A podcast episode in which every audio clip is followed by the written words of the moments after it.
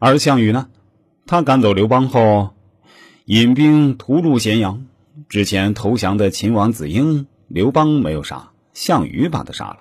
财宝和美女啊，都装车运走，还一把火烧了秦国宫室，大火烧了三个月才熄灭。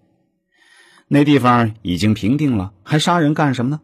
就是为了抢人家的子女金帛。所以项羽一开始就不懂得要天下，他就是要财宝、要美女。项羽抢了秦国的财宝、美女，把秦国一分为三。封了三个人在秦国称王，这就是今天还在说的三秦大帝的由来。他分别封了哪三个人呢？就是三位投降他的秦朝旧将：章邯、司马欣和董翳。那么这三个人有什么事迹呢？他们带了二十万秦军投降项羽，项羽把二十万秦兵全部活埋，只留了他们三个。所以，秦国人对这三个人出卖了二十万家乡子弟的、取得自己荣华富贵的家伙，那真是恨之入骨。项羽封在秦国的人，应该承担带领秦国军民把刘邦挡在汉中的战略重任，他们怎么能胜任呢？所以在主孰有道上这一条，项羽一开始就远远的输给刘邦了。历史再往上。第一个有道的是商汤，他盖房子挖到一具无名尸骨，隆重的给他下葬了。天下人都知道，纷纷传说商汤对死人都这么尊重，何况活人？他看见农民捕鸟四面围网，就下令只能围一面，不要赶尽杀绝，留三面生路。天下人又传说商汤对动物都那么好，何况对人？这样，当他开始征伐。伐东边之国，西边的人民就有意见了。怎么不打我们啊？伐西边之国，东边的人民又有意见了。人人盼着他来统治，所以有道是软实力。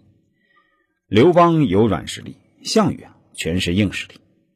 有道就是儒家的王道，是巨大的号召力。孟子讲王道和霸道的区别，说霸道需要大国，需要地盘实力。地方千里，带甲十万，有多大实力就霸多大地盘。王道则不需要，小国也可行王道。得天下者，汤以七十里，文王以百里，都是诸侯小国，行王道而天下归心。孟子之言对我们事业小的人很有启示。王道不是王者之道，是如何成为王者之道。说到主孰有道，请问大家，你有没有道？你的老板有没有道？五事七计而后知胜负，知胜负而后举兵决战。孙子兵法在原文中是这样说的：曰，主孰有道，将孰有能，天地孰得，法令孰行，兵众孰强，士卒孰练，赏罚孰明。吾以此知胜负矣。